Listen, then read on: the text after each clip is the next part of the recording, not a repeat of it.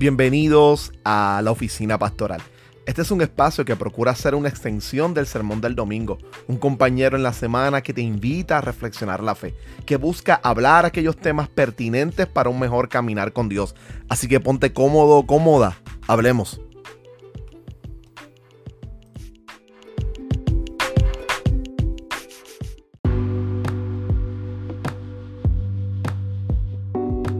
Bienvenidos a un programa más de tu oficina pastoral. Este es Juan José Coto quien te habla. Queremos darte las gracias si es la primera vez que te sintonizas o que escuchas nuestro podcast. Este es un podcast que está diseñado para hacer una extensión de nuestros servicios o predicaciones del domingo. Procuramos entonces ampliar algunos de los temas que tratamos desde el púlpito de la iglesia y poder aclarar algunos aspectos que sean fundamentales para un discipulado cristiano de, excelencia, centrado y profundizado en la escritura. Hemos estado trabajando el tema del Espíritu Santo y es que estamos en una serie principalmente mirando aquellos textos bíblicos donde nos muestran no solamente la persona, sino también la obra del Espíritu Santo. En el primer podcast o el podcast pasado estuvimos hablando sobre la persona del Espíritu Santo y como un elemento introductorio nos acercamos a la realidad de Él como persona. Hoy queremos enfocarnos un poco en su obra y vamos a iniciar mirando un poco la obra del Espíritu Santo específicamente experimentada por el creyente como, como mediador o como aplicador de las verdades fundamentales del Evangelio. Cuando miramos al Espíritu Santo, en muchos contextos solamente se trata de definirlo como una experiencia. Cuando se habla de la obra del Espíritu Santo, las personas se enfocan solamente en una experiencia, en un aspecto de alegría o de sentir una fuerza externa y eso ha llevado principalmente a la despersonificación del Espíritu Santo. Ahora, cuando nos acercamos a la Escritura, nos damos cuenta que aunque esa parte experiencial nuestra de sentir la paz, de sentir la alegría, de sentir la presencia de Dios por medio del Espíritu Santo es fundamental e importante, no es la única obra del Espíritu Santo e ignorar el resto de sus acciones es sumamente triste y doloroso para la iglesia. Es algo que no nos podemos dar el lujo de hacer. El hecho de olvidar la labor del Espíritu Santo. Así que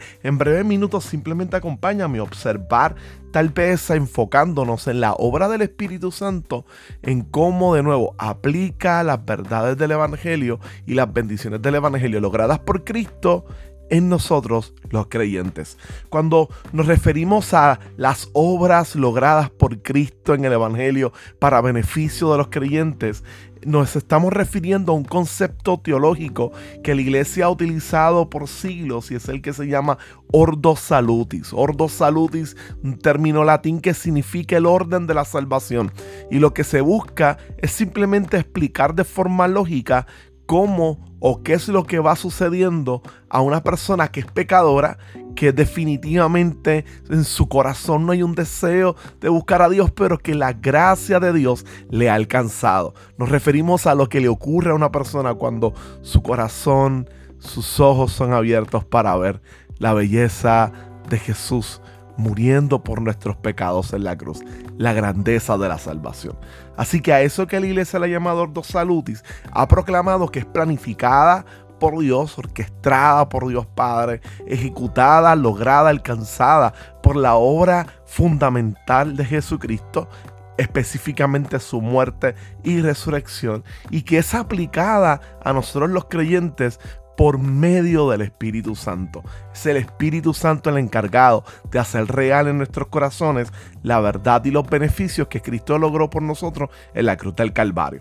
Y en ese ordo salud dice el primer aspecto que miramos es la regeneración.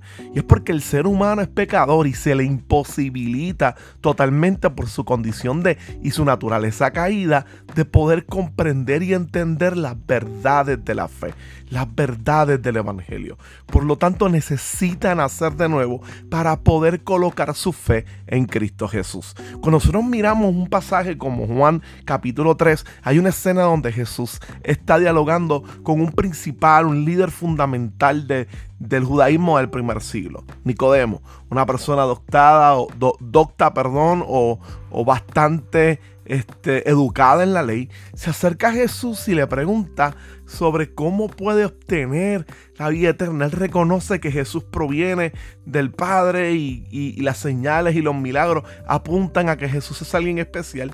Y él trata de preguntarle cómo puede, cómo puede ser salvo. Y Jesús le responde que tiene que nacer de nuevo. Y Nicodemo apunta a que es absurdo lo que Jesús está diciendo. Él no lo logra comprender y le pregunta a Jesús, ¿cómo nacer de nuevo? ¿Tendré que volver al vientre de mi madre? Y Jesús, casi con una reprimenda amable, le dice, eres maestro en la ley y no lo sabes. Y ahí es donde Jesús apunta la obra del Espíritu Santo y dice que el que no nace del agua y del Espíritu no puede entrar en el reino de los cielos. Así que el primer aspecto que Jesús apunta es que la realidad de nacer de nuevo es una obra fundamental del Espíritu Santo. Nosotros nos encontramos muertos en delitos y pecados y la única manera de poder vivir a la nueva realidad, a la nueva criatura, a la nueva verdad que tiene Dios para nosotros es que el Espíritu Santo transforme y cambie nuestras vida y nos, haya, nos haga pasar de la muerte a la vida. Solo el Espíritu Santo puede hacer esa realidad en nosotros. No es una acción que nosotros hacemos por nuestras propias fuerzas. Una vez entonces el Espíritu nos ha dado vida, nos capacita para escuchar, para estar atentos, para creer al Evangelio.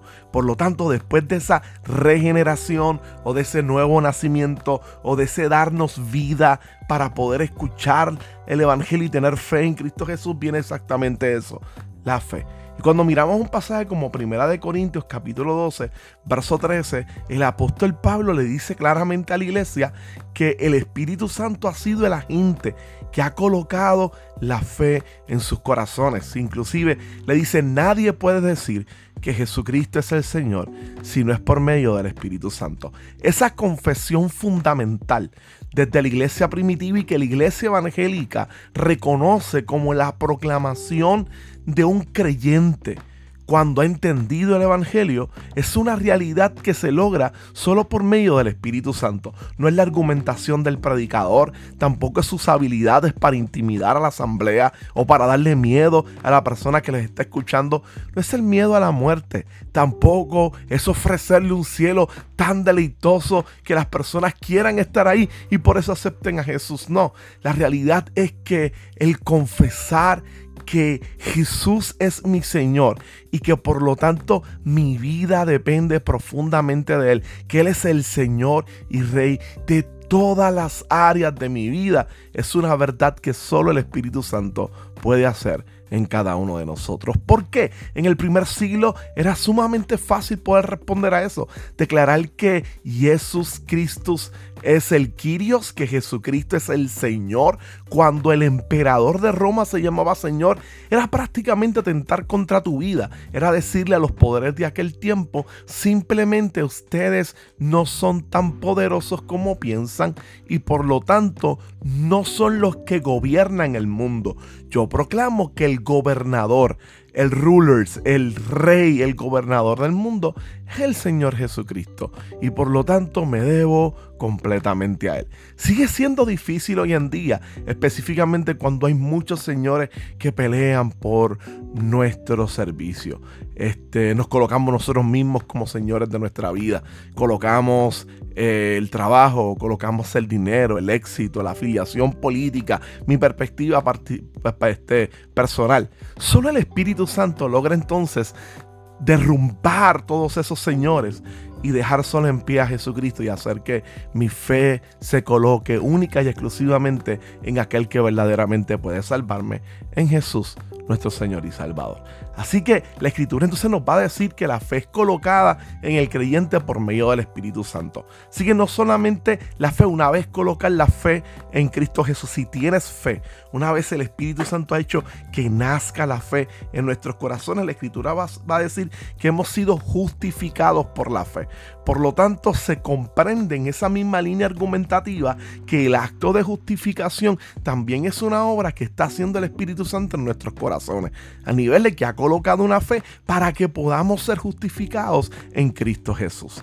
Y así de igual manera, no solo adquirimos la justificación, sino que también apuntamos a la santificación como una obra del Espíritu Santo. Los textos de la Escritura están llenos completamente de cómo el Espíritu Santo es el santificador de la iglesia. Primariamente la idea de que el Espíritu tenga como parte de su nombre un adjetivo que lo identifica. Él es el Espíritu Santo y por lo tanto es quien santifica a los creyentes. Hay dos maneras de poder acercarnos a esto y una de ellas es lo que se ha conocido como la santificación pasiva. Cuando miramos la carta del apóstol Pablo a los Corintios nuevamente vemos que esta es una iglesia llena de pecado, de inmoralidad, con una gran cantidad de batallas y luchas. Sin embargo, Pablo le llama a cada uno de los creyentes que están en esa iglesia a los santos en Cristo Jesús.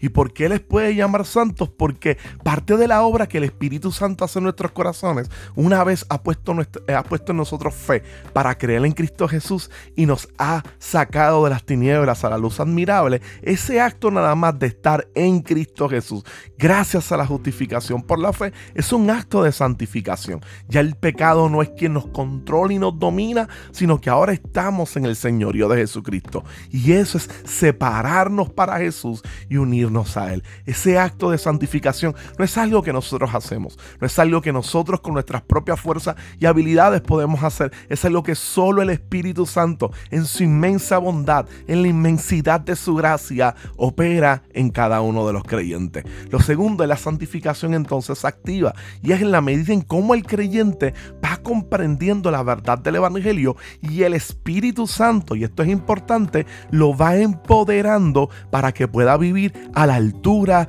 de los valores de Cristo Jesús. Así que como hemos visto en este episodio, el Espíritu Santo es mucho más que simplemente una experiencia. Es mucho más que simplemente unos cabellos erizados o sentirme alegre o feliz. El Espíritu Santo hace un rol significativo en la salvación de cada uno de los que adoramos y exaltamos el nombre de Jesús. Así que, ¿qué tal vez si repasas esto, si piensas bien, si vas en oración a darle gracias a Dios por la inmensa obra del Espíritu Santo en nuestra vida, reconociendo su labor, podremos con mucha firmeza estar conscientes de la importancia de nuestra relación con Dios en Cristo por medio de su Espíritu Santo. Este es un episodio más de la oficina pastoral. Nos vemos la semana que viene explorando un poco más aquellas obras del Espíritu Santo ahora con la iglesia. Así que Dios te bendiga,